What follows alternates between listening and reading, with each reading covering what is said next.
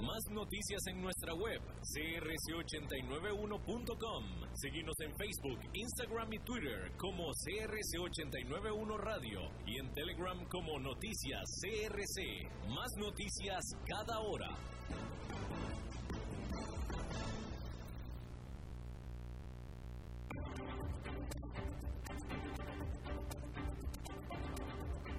Inicia a las 5 con Alberto Padilla. Un programa diseñado con el objetivo de llevarte diariamente un tema de actualidad, acompañado siempre de reconocidos editorialistas, de lunes a viernes a las 5 de la tarde por CRC 89.1 Radio, a las 5 con Alberto Padilla. Hola, ¿qué tal? Saludos, bienvenidos a esta emisión de A las 5 con su servidor Alberto Padilla. Muchísimas gracias por estarnos acompañando. Gracias a usted que lo está haciendo a través de la señal en vivo de la 89.1 FM de Costa Rica, donde estamos transmitiendo a las 5 de la tarde. También gracias a los que nos siguen en vivo en la señal de Facebook, en la página del programa, a las 5 con Alberto Padilla. Muchísimas gracias para los que nos acompañan en las diferentes maneras en las que estamos grabados y diferidos comenzando con la propia repetición de este programa en 89.1 FM a las 10 de la noche. Salimos en vivo todos los días a las 5 de la tarde de Costa Rica. Se repite el programa mismo día a las 10 de la noche. Todos los días, ¿no? Y gracias también a los que nos escuchan en la señal grabada de Facebook Live. Y también un saludo especial a los que nos siguen a través de podcast en las diferentes plataformas. Estamos en las principales, Apple Podcast, Yahoo Podcast, etcétera, etcétera. Tratando de controlar sin mucho éxito los incontrolables, el señor David Guerrero. Y aquí la que manda, ordena y dicta es la señora Lisbeth Ulet a cargo de la producción general de este programa. Bien, hace exactamente 24 horas se dio la renuncia en serie no voy a decir en masa porque no quiero sonar demasiado exagerado, pero sí en serie de ministros en el gobierno de Carlos Alvarado de Costa Rica. Eh, estábamos justo comenzando el programa cuando se dio esto. Ayer eh, demasiadas cosas y no, no, nos abocamos muchísimo al análisis ni al comentario. Eh, quiero empezar el programa concentrándome en la renuncia de Rodrigo Chávez como ministro de Economía de, eh, de, Costa Rica que se dio el día de ayer. Eh, ministro de Hacienda, ¿no? El ministro de Hacienda de Costa Rica. Déjeme nada más, le voy a, déjeme le voy a decir esto. El gobierno, la Casa Presidencial de Costa Rica, eh, calificó a estas renuncias, a estos despidos en realidad, calificó a estos despidos como simplemente una medida para refrescar el gabinete. Ese fue el término, pues, eh, sui generis que utilizó Casa Presidencial, ¿no? Para refrescar. Pues yo no sé, la, yo no sé el ministro, la ministra de Comunicación o la ministra de Tecnología, yo no sé. Pero en estos tiempos actuales de profunda crisis económica, profunda crisis económica, la cual va a durar mucho tiempo, sin precedentes en la historia, ciertamente de Costa Rica, pero también del mundo, pero vamos a abocarnos del país de Costa Rica, el despedir a un ministro de Hacienda respetado y respetable, con sólidas credenciales, con experiencia, con currículum, con contactos, despedirlo en estos momentos y decir que lo despedieron para refrescar al gabinete es el equivalente a decir que como ya no se quiere cortar las uñas, se mochó la mano. ¿Eh? O el equivalente de que como ya no quiere cortarse el pelo, entonces por eso va a tomar quimioterapia. Ese es el equivalente, ¿eh? En serio. Así de, extremo. Eh, voy a eh, no voy a no, no voy a, voy a voy a evitar dar demasiados comentarios en lo personal pero me voy a referir a lo que otros escribieron y que suscribo yo definitivamente no voy a empezar con la propia carta corta pero concreta que escribió el propio Rodrigo Chávez en su renuncia. Y este párrafo, este párrafo lo dice todo. Este párrafo es absolutamente clarísimo con respecto a las razones por las cuales se fue, pero sobre todo lo que viene. Dice Rodrigo Chávez, la crisis que vive el mundo no tiene precedente en términos de la destrucción de valor económico y de bienestar de la sociedad.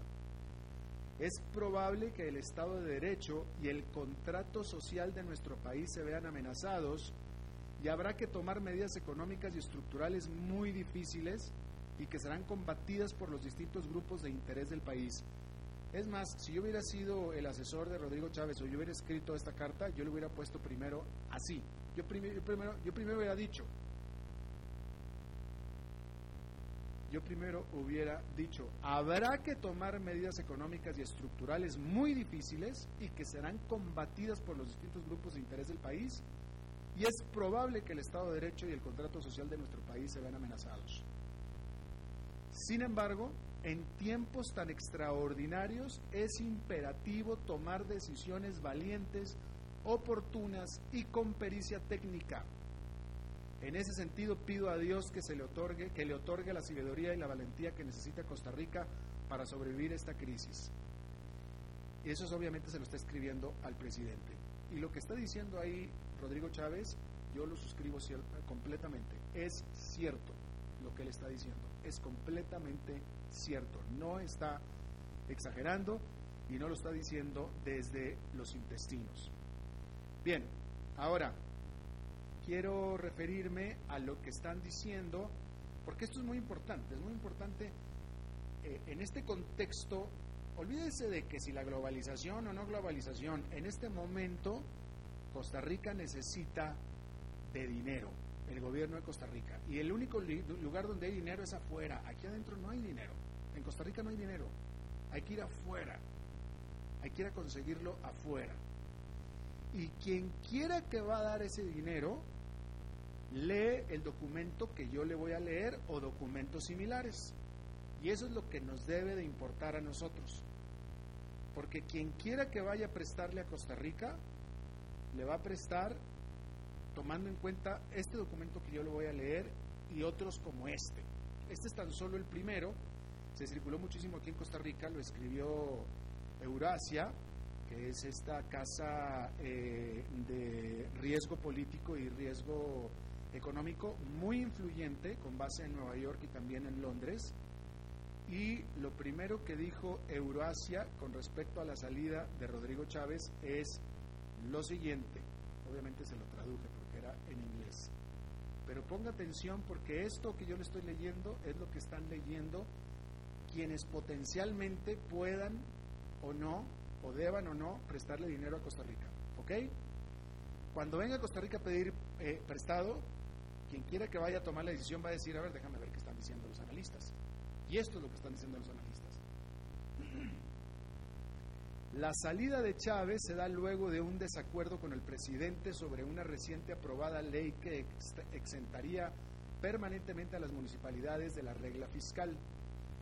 Chávez, de manera pública, urgió a Alvarado el vetar la ley, pero Alvarado lo ignoró y la firmó para hacer la ley. En la conferencia de prensa anunciando su salida, Chávez dijo que el apoyo del gobierno a la excepción municipal es incompatible con las medidas necesarias para evitar un default de la deuda. El corto plazo, el corto paso, el corto paso de Chávez por el ministerio no es del todo sorpresivo. Siendo un economista que trabajó por muchos años en el Banco Mundial, estaba prácticamente aislado dentro del gabinete de Alvarado y batalló para, tener, para tender puentes con el Congreso.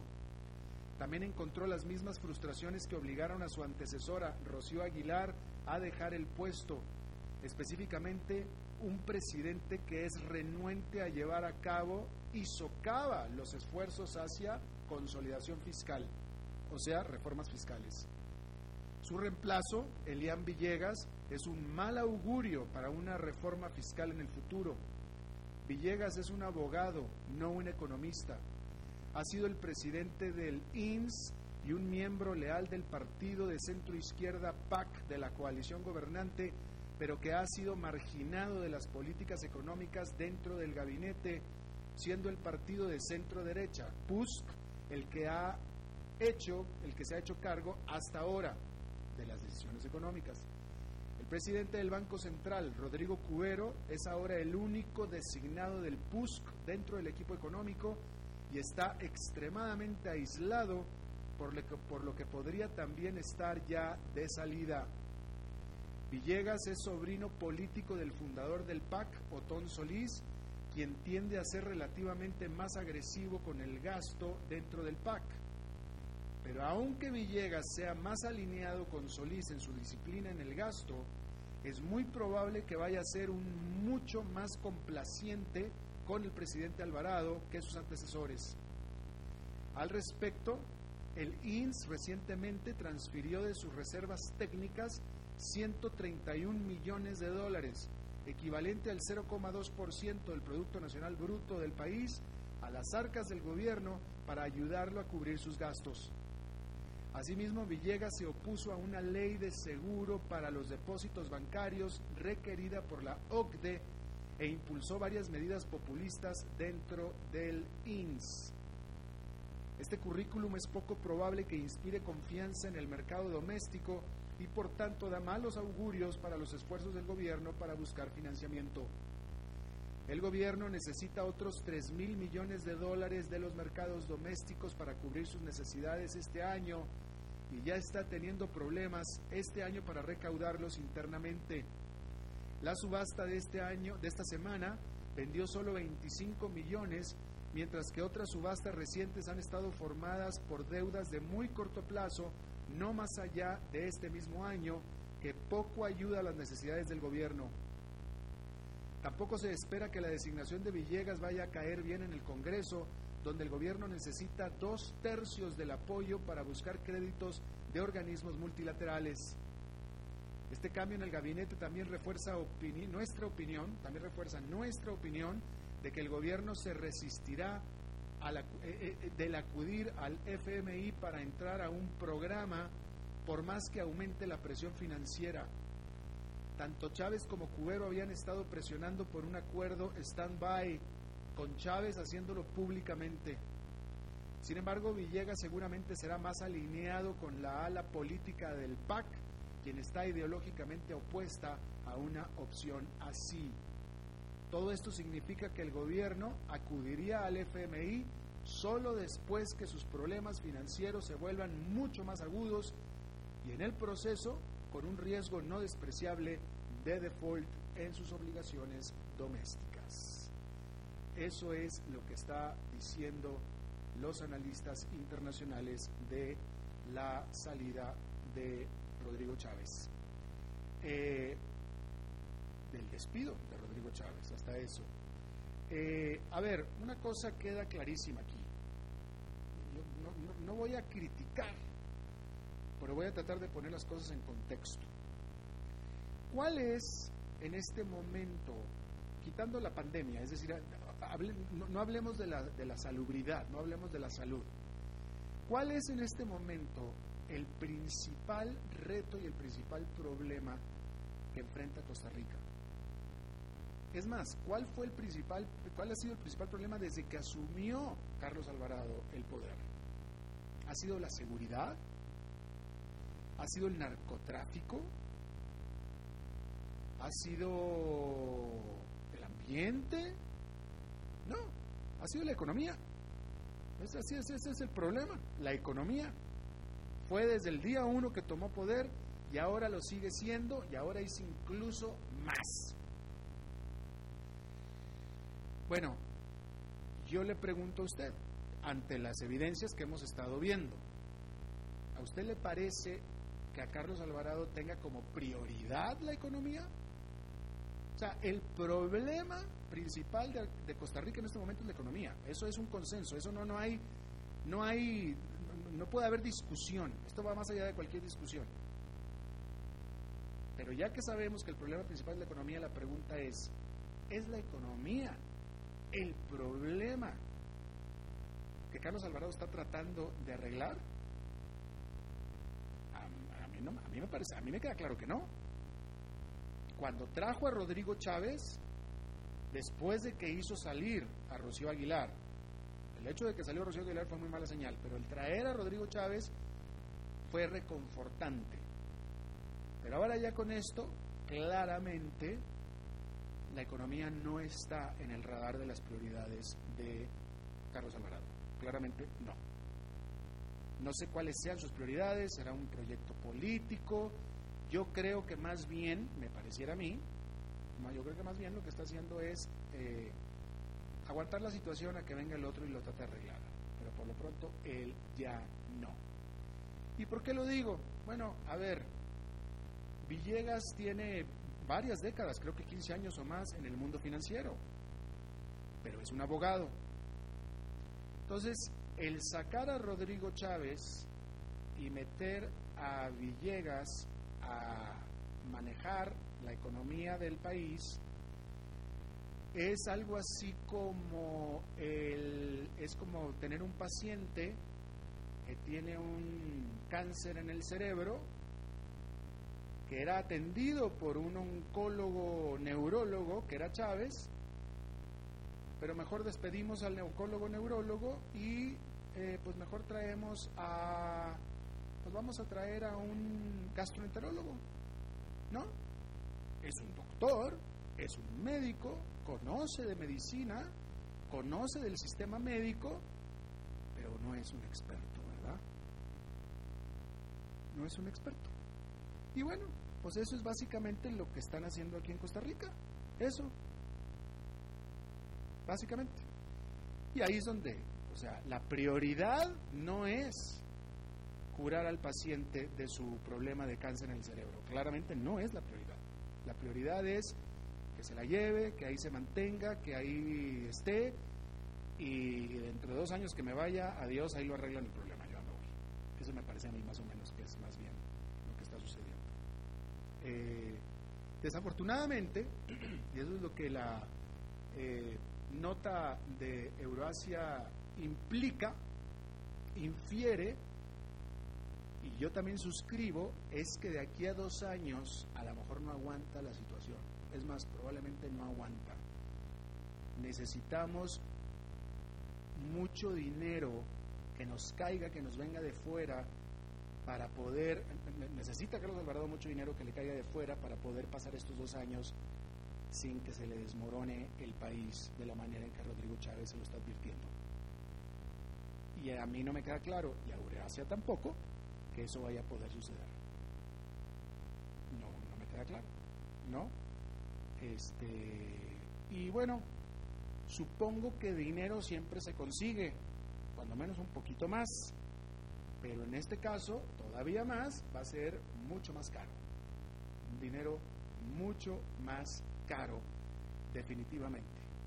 Eh, supongo que fluirá, la plata fluye, esperemos, pero mucho más caro y eh, pues entre más caro sea, menos nos va a estar alcanzando y más problemas va a haber.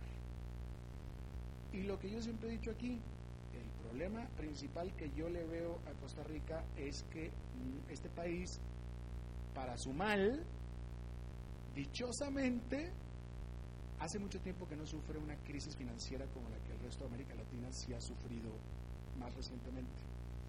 Entonces aquí no hay esa memoria. Entonces no hay esa conciencia y por tanto no hay ese miedo que sí hay en América Latina por eso es que las finanzas de los restos de los países de América Latina están en mucho mejor posición que las de eh, Costa Rica. Y por eso es que tampoco existe ese eh, sentimiento de urgencia, de emergencia, no lo hay. Y eso nos va a costar muy, muy caro. Muy, muy en ese sentido, fíjese, eh, hago esta reflexión. Eh, la posición que tiene el presidente de México, muy criticada, de no intervenir en la economía, de no rescatar empresas, de no ayudar, tiene de fondo el principio de no endeudarse. Por eso no lo quiere hacer. Por qué no lo quiere hacer? Porque tiene él fresca en la memoria la última gran crisis de México en 1994-95. Y yo lo entiendo. No necesariamente lo apoyo, pero sí lo entiendo. Y esa posición férrea que tiene el presidente de México de no endeudarse, de no gastar, es precisamente por recuerdo de la última gran crisis que hubo en México. Y definitivamente lo entiendo. No me parece que sea lo económicamente más correcto, pero definitivamente sí lo entiendo. Eh, vamos a hacer una pausa y regresamos con nuestra entrevista de hoy.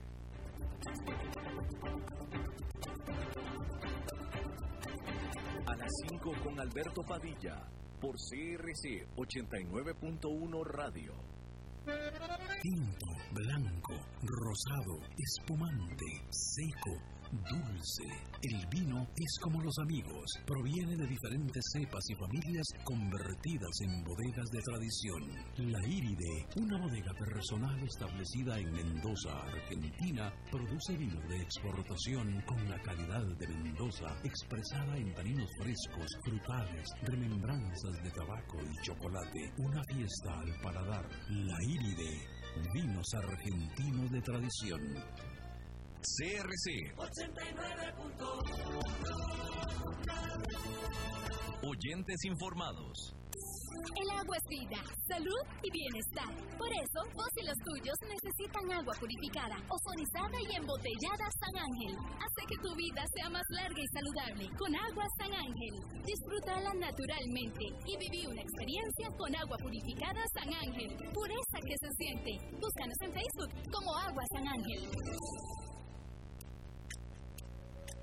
Esto no ha terminado. Hoy más que nunca debemos seguir con los protocolos ya conocidos como lo son el del estornudo, el de la tos, el de seguir lavándonos las manos, el de no saludarnos con abrazos ni besos, de no exponernos, de no salir a lugares públicos, de guardar y respetar la distancia físicamente.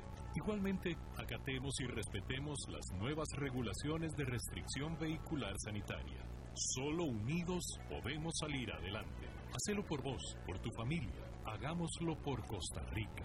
Sigamos en casa. Un mensaje de la Cámara Nacional de Radiodifusión y esta emisora.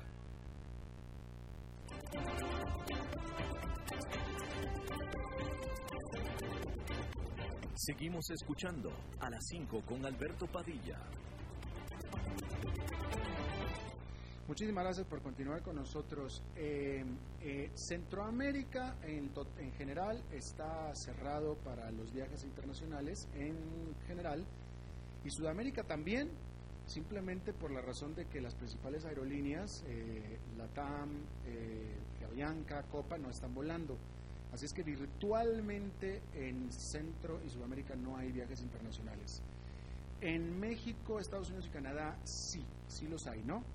En ese contexto, ahora sí que le voy a traer a usted una entrevista rara, y rara en el sentido de excepcional, este, que, hace tiempo que no, que, no se escucha, que no se sabe. Y esta es una eh, entrevista con un viajero internacional en este momento. Eh, esta persona que voy a entrevistar en este momento acaba de llegar hoy al país de un viaje internacional en un vuelo, eh, bueno, que yo podría definir como de repatriación. Él es un mexicano, original mexicano, pero que lleva décadas viviendo en Costa Rica, residente en Costa Rica, aquí está su casa, aquí está su trabajo, pero que la pandemia lo agarró precisamente visitando México. Y hasta hoy pudo regresar vía Estados Unidos. Eh, de tal manera que esto es una total excepción en este momento donde no hay viajes internacionales. Entonces, quiero preguntarle cómo le fue. Carlos Durán, mi querido, es muy amigo mío, mi amigo personal, mi hermano. Carlos, ¿cómo estás? Muy bien, muchas gracias. Gusto saludarte. Bien, bienvenido a Costa Rica de vuelta. Gracias. Eh, a ver, a ti, es más, tú y yo estábamos juntos en el mismo viaje a México a principios de marzo, cuando nosotros y todo el grupo se regresó a Costa Rica y tú dijiste, no, yo me quedo visitando y esa visita se extendió por más de dos meses hasta hoy. Este, Correcto. Eh, tú volaste internacionalmente México, Estados Unidos a Costa Rica. Cuéntanos, primero que nada, tú volaste, tú estabas en la ciudad de Mérida, Yucatán, de Mérida volaste a México y de México a Houston. Ese vuelo Mérida México y México-Houston eran vuelos regulares de aerolínea. Sí, correcto. Eh, a mí el lunes pasado eh, me habla Alex López de Mundo Viajes y me dice que hay una oportunidad de regresar a Costa Rica, que si yo estaba interesado, había un vuelo el próximo viernes, o sea, el día de hoy, eh, para repatriarme, para retornar aquí a mi trabajo. Un vuelo de Houston a Costa Rica. Exactamente. Eh, yo estaba en Mérida, eh, entonces le dije que me mandara la, el itinerario para que yo viera. Eh, y sí eran eh, líneas comerciales saliendo de Mérida a las 11 de la mañana el viernes, llegando a la una y media a la Ciudad de México, Terminal 2, y el vuelo de United de la Ciudad de México a Houston este, salía a las 3 de la tarde. Entonces yo dije, hora y media para el cambio de terminal, pasar por mi pase de abordar, ir a la sala y abordar, no me va a dar tiempo. Entonces, él me ayudó, eh, hizo todo el pre-check-in y demás, y pude obtener mi pase de abordar de Ciudad de México a este, Houston, donde tendría que dormir y este, posteriormente, hoy viernes a las 8 de la mañana, salir, salía el vuelo eh, 2448 a, aquí a la ciudad de San José. Eh, Vino con 87 pasajeros. 87. ¿Qué tipo de eh, qué, qué tipo de pasajeros? Bueno, supongo que no hablaste con ellos, pero eran ticos que estaban regresando al país, ¿qué eran? y la mayoría eran ticos y residentes. Eh, hubo, hubieron dos pasajeros que no tenían residencia, eran pasaportes americanos y no los dejaron subir al avión. ¿ok? No acreditaron que eran residentes o pasaporte costarricense, Sí, entonces no pudieron se abordar, quedaron en Houston. se quedaron en Houston. Uno venía de Los Ángeles y el otro no sé de dónde me, me tocó. Pero este, te puedo decir que son líneas comerciales, no vuelan todos los días, solo había hoy viernes, creo que el próximo viernes viene otro vuelo. Y, Este, y- y- y te costó más que lo que te hubiera costado un vuelo regular antes de la pandemia? sí, costó un poquito más, este, eh, pero tampoco exageradamente. Eh, y aparte, pues solamente era eh, de una ida, o sea, one way. Claro, claro. Entonces, este, eh, y también por dormir en Houston, me este, pues incrementó el precio. Bueno. Yo decidí dormir en el aeropuerto, en el hotel del aeropuerto de Houston para no, no moverme con, con taxi o con eh, camiones de hoteles ni Eh, nada de eso. Cuéntanos, cuéntanos cómo... eh, a, a hubo diferencias. ¿Cómo fueron? ¿Qué hubo? de- cómo, ¿Cómo es volar en este momento? ¿Qué ha cambiado? Eh, ha cambiado todo, Alberto. Este, primero, eh, desde la atención, la atención en, en el, en el counter cuando llegas, bueno, igual que siempre son muy amables y demás, pero te piden guardar la sana distancia, este, eh, todo tiene que, estar muy, muy en orden, eh, te van, te van instruyendo eh, qué debes de hacer, te repiten varias veces que no te acerques a las otras personas, que uses mascarilla, que no te la puedes quitar en ninguna parte, tanto este, dentro de las salas de espera como en el avión, eh, a la salida, siempre debes de tener la mascarilla. Eh, los aviones no vienen llenos, vienen en el vuelo de United solo este, dos pasajeros, o sea, máximo cuatro pasajeros por fila. El avión, el asiento del medio está vacío. Este, en el de Aeroméxico, que solo son cuatro, solo volaba una persona eh, por, por fila, o sea, dos personas en la, en la fila, en las, en las ventanas. En las ventanas, sí. ¿sí? Este, los aeropuertos están vacíos, vacíos completamente, los restaurantes están cerrados, O sea, en los aeropuertos, ¿te refieres al aeropuerto de Houston, al aeropuerto de México, vacíos? efectivamente, o sea, muy poca gente, la gente que checa seguridad, eh, pero en general, eh, donde había restaurantes, están todos cerrados, todos con, con plástico. El duty Eh, free, el duty free de San José cerrado. cerrado, cerrado, pasas migración. Eh, al llegar aquí a San José, duré eh, poco menos de dos horas de que aterrizó el avión hasta que pude salir a la calle en Alajuela, Eso es demasiadísimo. ¿Por qué tanto tiempo? porque eh, primero igual bajas, eh, te, te van anunciando cua- cuándo puedes bajar. De tal fila a tal fila, Ah, wow. eh, van bajando para guardar la sana distancia, etcétera. Después nos ponen en, en la en, el pasillo y nos van dando instrucciones, gente del Ministerio de Salud, de la Caja Costarricense de Seguro Social, muy amablemente, eh, siempre el trato, dan las explicaciones, eh, eh, nos dicen todos los, pasos que vamos siguiendo. Hay que llenar, quiero recalcar que este, tanto en la Ciudad de México como Houston, uno entra como un pasajero normal, pasa a migración, pasa a aduanas y, y- eso es todo.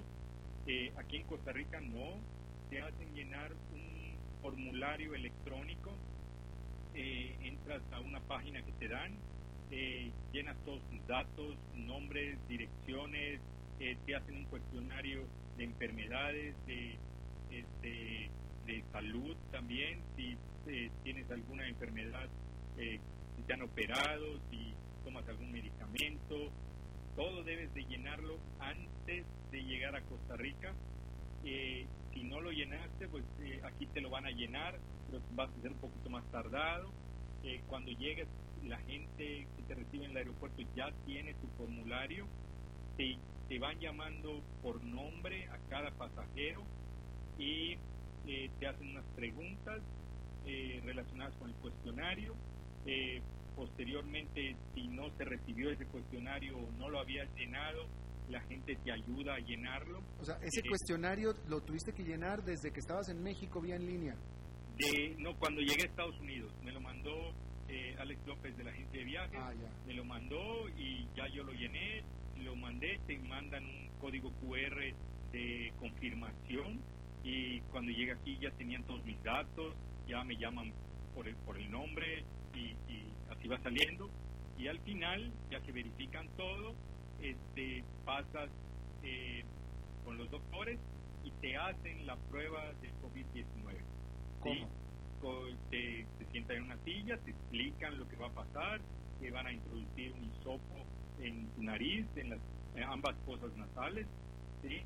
y que el resultado lo vas a tener en 48 horas, eh, ya sea por correo electrónico, llamada telefónica o mensaje. Este, eh, si es positivo van a contactar contigo y si es negativo no contactarán contigo o también lo harán. Este, no pudieron precisar. Eh, eh, esa, esa, esa prueba no te la hicieron ni en México ni en Estados Unidos. No, no, no me lo hicieron en nada. Y en Estados Unidos, el, el, el vista que selló mi pasaporte me dio permiso de permanecer hasta seis meses, noviembre. Como si nada, sin restricción. Como si nada, sin restricción. Yo dije que iba de tránsito, eh, dije que venía para Costa Rica, el agente de migración muy contento con Costa Rica, que tenía aquí unas gentes y conocidos, y estuvimos conversando, me selló mi pasaporte, me dijo, puedes entrar. Eh, Este, yo vi mi sello. ¿Tú con mascarilla puesta? Yo con mascarilla, pues. ¿Nunca sí, te, pidi- ¿Nunca te pidieron que te la quitaras para identificarte? No, nada más a la, a la hora de tomar la foto, me dicen, bájate la mascarilla y te toman la foto en migración. Eso es, eso es todo. ¿sí? Pero la gente, eh, tú ves a toda la gente con diferentes tipos de mascarilla, unos vienen con mascarilla, caretas, guantes, este, forrados con, eh, con todo, ¿verdad? Este, Eh, capucha, pantalones largos. Lo- Los vuelos internos, ya, ya nos dijiste que iban con, con restricciones sociales, los vuelos, eh, el de Mérida a México y México a Houston, pero eh, venían, vaya, eh, en este caso el nuevo, el nuevo lleno será el 50% de capacidad. ¿Venían al 50% de capacidad? Eh, yo, yo calculo que sí, no sé qué, qué capacidad, yo estaba, eh, todos los que estaban, sí, sí, yo calculo que con el 50%, sí, eso, eso puede ser. ¿sí? Y a lo mejor en las filas, en los aviones que tienen seis en la misma fila, pues vendrán cuatro Claro. y vendrá el 70%. Pero vaya, no era un escenario en el que venían tres, cuatro personas en el avión. No, no, no, no, no. Eh, te digo que 87 personas. Ah, no, eso, eso fue de, de Houston para acá, pero los vuelos eh, eh, a Mérida, México y México a Houston.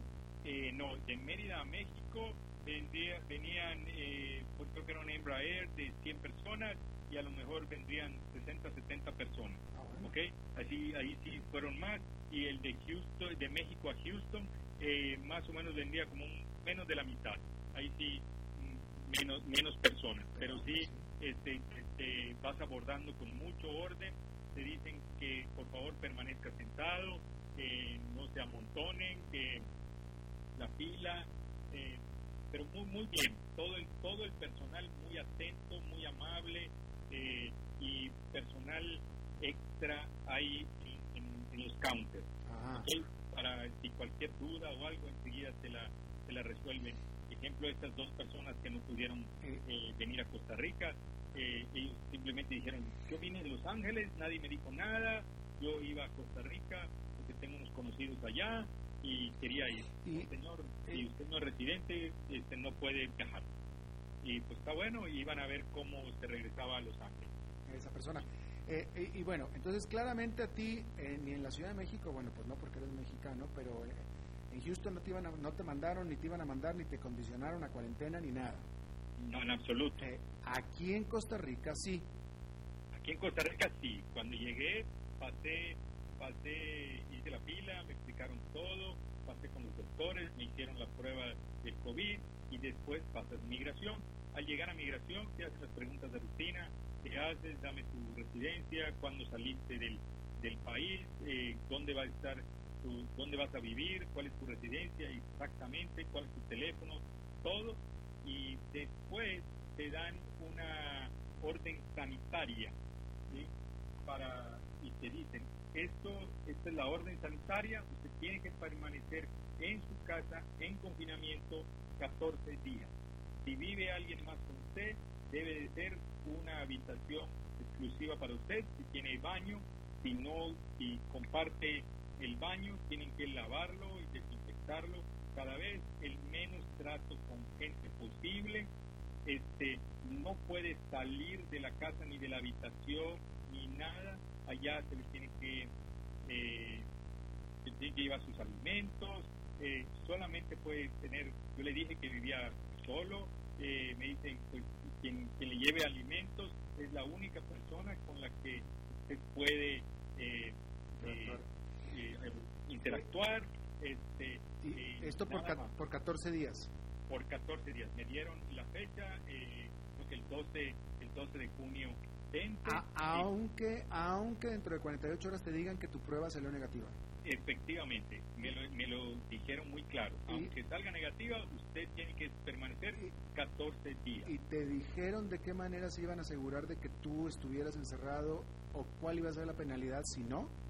Bueno, me dijeron que me iban a estar llamando por teléfono, que había la posibilidad de que me vinieran a visitar, eh, tanto el Ministerio de Salud como eh, personal de la caja o inclusive de migración, eh, me podían, porque el que me dio la restricción sanitaria fue migración, o está firmada por migración, me hicieron firmarla, es un documento oficial, legal, y allá en la misma te dice, eh, eh, si, la rompes, a qué, eres, a qué te pueden sancionar, con qué artículos de la ley, o sea, está, está muy bien hecho esto. Yo te puedo decir, eh, en México estamos mucho de, algo así. Este, mi hermano viajó hace una semana de Mérida a Guadalajara y regresó y no tuvo ningún inconveniente. ¿Ok? Este, eh, y, aquí, y por eso tienen los casos que tienen y por eso está eh, todo. Yo estoy sorprendido de, estas cosas. Estuve viviendo dos meses y medio en Mérida y a pesar que el gobernador pone restricciones y demás, la gente sigue saliendo y bueno, es eso. Eh, me- me- con todo lo que me estás diciendo, te voy a hacer una pregunta que me parece muy obvia. Claramente no te pareció molesto, ni engorroso, ni excedidos los trámites. Me parece que estás bastante contento con esto. Efectivamente, estoy muy contento. Eh, bueno, siempre he estado contento de vivir aquí en Costa Rica este, y creo que, que las cosas se las están tomando en serio, que al menos las autoridades este, muy preocupadas por, por la situación y en ningún momento eh, se me hizo largo, sino siempre eh, veías que pasaba gente, que la gente actuaba, no había que se dejaban solo en ningún momento. La, la señorita de, del Ministerio de Salud te explicaba paso a paso lo que, lo que estaba. Habían unos eh, cartelones pegados en el aeropuerto que te decían eh, con la cámara del celular, unas recomendaciones para el COVID, eh, el formulario, si no no lo había llenado a, adultos mayores, no se preocupen, ahorita pasamos, a, habían unos con computadoras, aquí los llenamos y el chiste era que no, que nadie lo, no llevaban papeles. Este, sino que todo sea electrónico. Electrónico. Eh, por último, Carlos, por lo que tú pudiste ver, está hablando de Costa Rica, eh, eh, así como está la cosa, obviamente, o sea, a ver, déjame lo replanteo de esta manera. Para que Costa Rica pueda empezar a recibir turismo, ya no voy a decir masivo, pero cuando menos de figuras que sean interesantes, en números interesantes de números de turistas, van a tener que ser pregunta, van a tener que ser cambios muy radicales a lo que se está viviendo en este momento, porque este, con este sistema que tú estás describiendo no se pueden recibir turistas. Bueno, y te digo que, que yo yo me atendí en 87, y yo fui a lo mejor el número 40, quiero pensar que era la mitad, este, y duré menos de, poquito menos de dos horas en el aeropuerto. Imagínate cuando llega un vuelo de 200 personas y lleguen eh, juntos los vuelos, pues está, está más complicado, ¿no? Eh, eh, yo lo que creo es que en el turismo del futuro tendrán, tendremos que tener algún tipo de carnet, pasaporte, o algo que nos identifique que, no, no, no, estamos infectados. Pero eso es, no, conozco qué van a hacer. Ya estará, nos dirán. Estaremos por verlo. Bueno, pues Carlos Durán, este, bienvenido a casa. Eh, qué bueno que, que, ya regresaste y te agradezco muchísimo que hayas compartido tu experiencia con nosotros. Con mucho gusto, Alberto. Estamos en, en contacto para seguir divirtiéndonos por aquí. Nos vemos, este, nos vemos en dos semanas. Seguro que sí, yo aquí voy a estar en casa. Tú sí vas a estar ahí, hasta luego, gracias. Bueno, vamos a hacer una pausa y regresamos con Humberto Saldívar. A las 5 con Alberto Padilla, por CRC 89.1 Radio. Tinto, blanco, rosado, espumante, seco dulce. El vino es como los amigos, proviene de diferentes cepas y familias convertidas en bodegas de tradición. La Iride, una bodega personal establecida en Mendoza, Argentina, produce vino de exportación con la calidad de Mendoza, expresada en taninos frescos, frutales, remembranzas de tabaco y chocolate. Una fiesta al paladar. La Iride, vinos argentinos de tradición. CRC 89.1 Oyentes informados. El agua es vida, salud y bienestar. Por eso, vos y los tuyos necesitan agua purificada, ozonizada y embotellada San Ángel. Hace que tu vida sea más larga y saludable con agua San Ángel. Disfrútala naturalmente y viví una experiencia con agua purificada San Ángel. Pureza que se siente. Búscanos en Facebook como Agua San Ángel. Esto no ha terminado. Hoy más que nunca debemos seguir con los protocolos ya conocidos como lo son el del estornudo, el de la tos, el de seguir lavándonos las manos, el de no saludarnos con abrazos ni besos, de no exponernos, de no salir a lugares públicos, de guardar y respetar la distancia físicamente. Igualmente, acatemos y respetemos las nuevas regulaciones de restricción vehicular sanitaria. Solo unidos podemos salir adelante. Hacelo por vos, por tu familia. Hagámoslo por Costa Rica. Sigamos en casa. Un mensaje de la Cámara Nacional de Radiodifusión y esta emisora.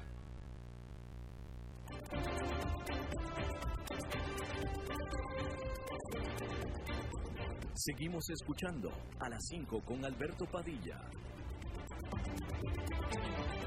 Bueno, es viernes y nos vamos rápidamente, como todos los viernes, con Humberto Saldívar. Humberto. ¿Qué tal, Alberto? ¿Cómo estás? Bien, ¿y tú, mano? Bien, bien. Estaba escuchando ahí a Carlos.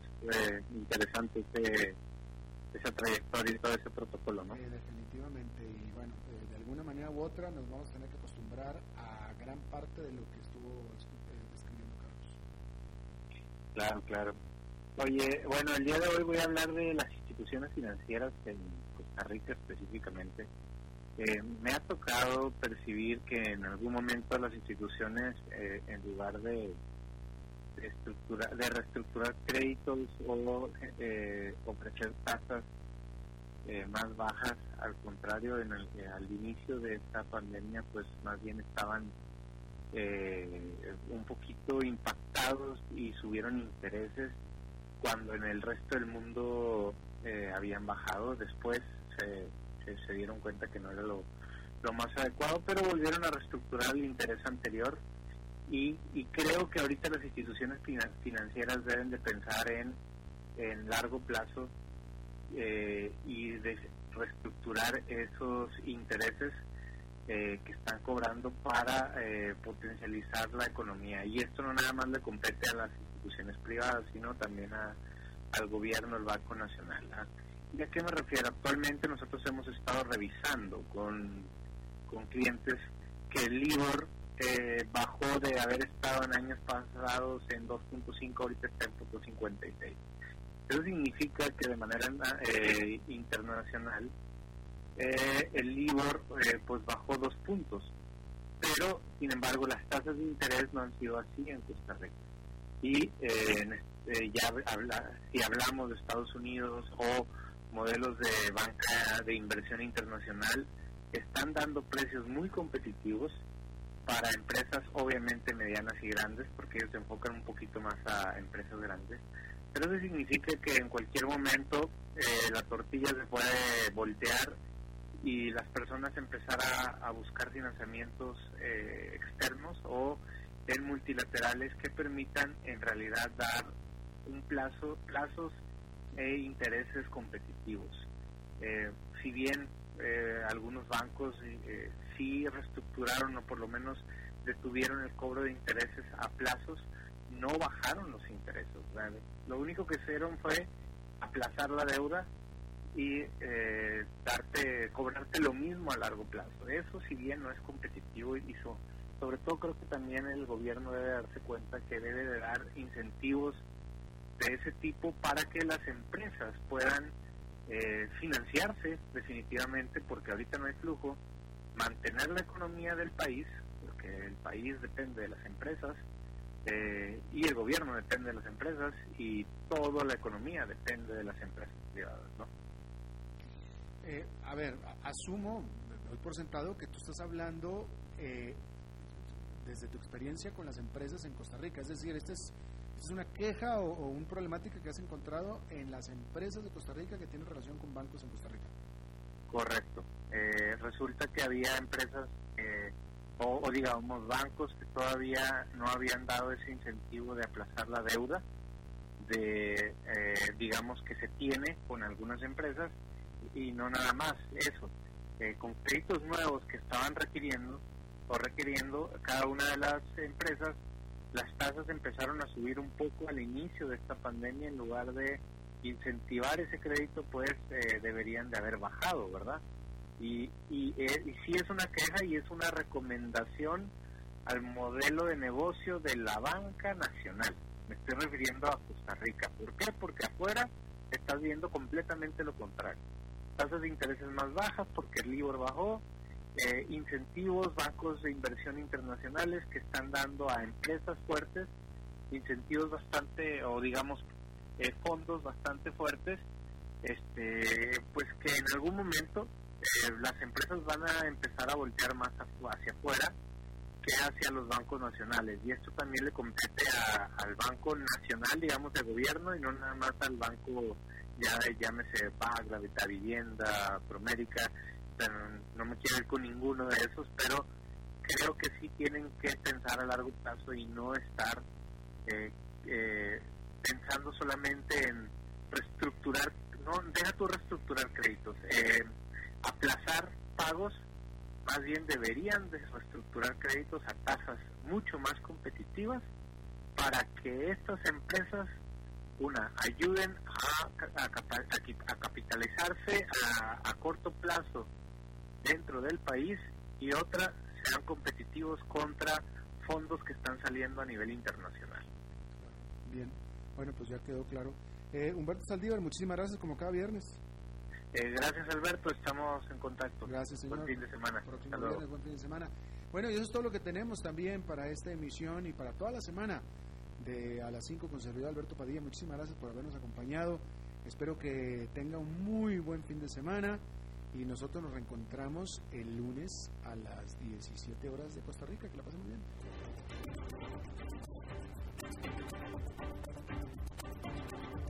Concluye a las 5 con Alberto Padilla.